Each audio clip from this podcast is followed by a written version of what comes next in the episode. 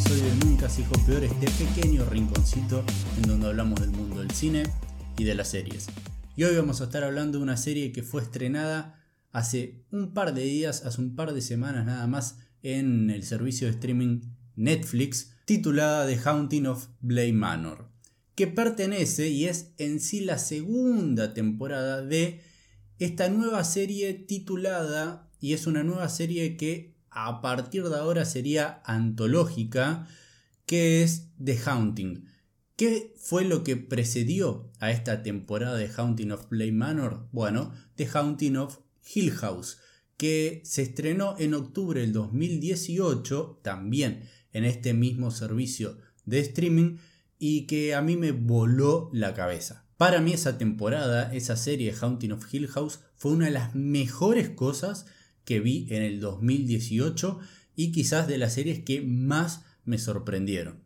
Y hablando de sorpresas, si hay algo que, que, fue una maravilla absoluta y un disfrute, un, disfrute absoluto para mí fue el capítulo 6 de esa temporada.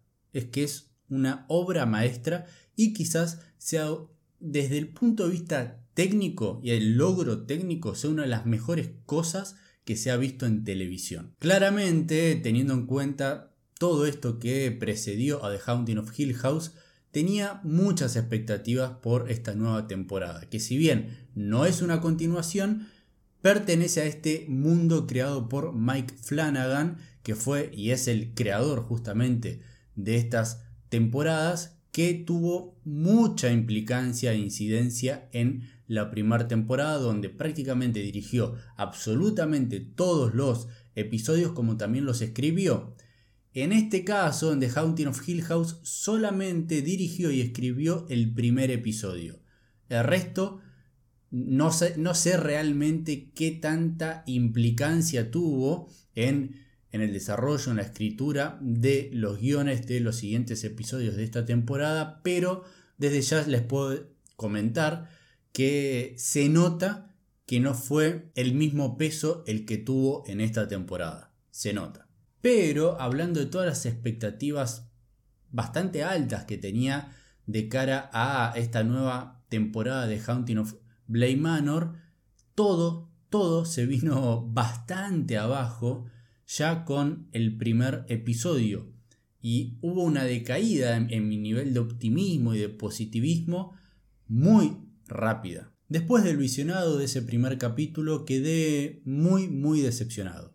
Muy decepcionado sentía que la verdad no había originalidad, no nos iban a estar contando algo nuevo, que íbamos a recaer de vuelta en los mismos recursos para dar miedo, para contar una historia de terror, de fantasmas, otra vez, no sé, una mansión que tiene su historia, que tiene sus fantasmas a los cuales eh, están ligados a esta mansión y que otra vez era recaer en los mismos sustos, en los mismos recursos.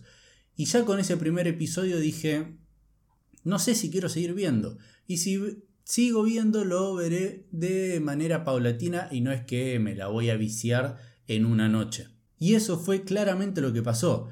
Al segundo capítulo no fui con la misma alegría y emoción de volver a, este mundo creado por Mike Flanagan o a estas historias creadas por eh, este desarrollador Así que el segundo episodio lo vi con no muchas ganas. Estuvo bien, no estuvo mal, pero sentía que también como que faltaba, faltaba arranque, faltaba que me llame algo la atención.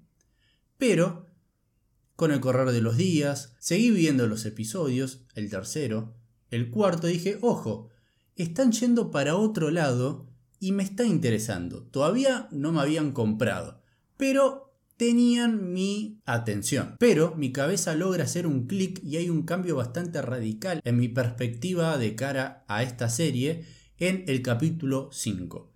El capítulo 5 es muy bueno, es uno para mí de los mejores de esta temporada y ahí fue cuando comencé a comprender más o menos a qué apuntaba esta nueva temporada y a partir de ahí empecé a quererla y realmente a que me guste. Esta nueva historia que nos van a estar planteando de The Haunting of Bly Manor no es Hill House, no es una historia y una trama que está dedicada más que nada, si bien se cuenta una buena historia, pero está más que nada dedicada al susto, al miedo, a mostrarnos cosas terroríficas y quizás, si sos bastante chico, te lleguen a traumar. En este caso, no es ese el foco. En Blade Manor esto no es el punto central. En esta temporada, para mí, se profundiza más en contar una historia de personajes en desarrollar a los mismos y en generar interacciones ricas entre ellos y en tomar recursos fantásticos, pero no para contar una historia de fantasmas y de miedo.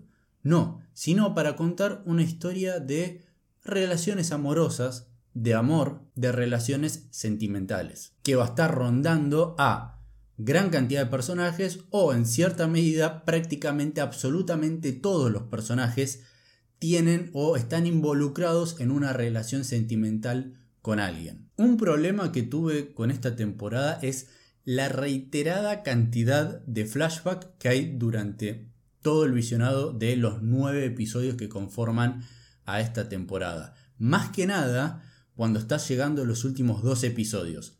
Estás en el capítulo 6, en el capítulo 7 y termina de una manera que decís, bueno, tengo que ver el siguiente episodio ya. Y de repente el siguiente episodio Quizás en el episodio anterior que terminaste de ver se revela algún tipo de información, en el próximo no parte desde esa última escena, ese último frame que viste, sino que se retrotrae quizás a 600 años atrás, a 20 años atrás, a 5 años atrás, y estás media hora de ese capítulo viendo un flashback que en sí obviamente da riqueza a la historia, pero en realidad vos venís con otra cosa en la cabeza del capítulo anterior y después cuando se retoma en ese punto a 30 minutos quizás de ese nuevo capítulo que estás viendo, no tiene el impacto y vos ya no tenés la misma emoción que antes. Y eso de alguna manera para mí termina afectando el visionado. Ahora quizás esto es algo bastante contradictorio, pero también un punto positivo de esta serie y de esta temporada en particular es cómo está contada la historia. Si bien para mí en exceso de flashback, hay algunos que son utilizados de una manera fantástica y muy bien y de manera correcta desde mi punto de vista y que da una estructura a la historia más, más que interesante. Como bien dije al principio de este review, en la temporada de The Haunting of Hill House, el capítulo 6 me pareció una de las mejores cosas que vi directamente en televisión, en la historia de la televisión. En este caso, en esta temporada, para mí no hay un capítulo que sobresalga, un capítulo fantástico y excelente que sea memorable a través de todos los años. No hay quizás un capítulo que tenga un logro técnico fabuloso.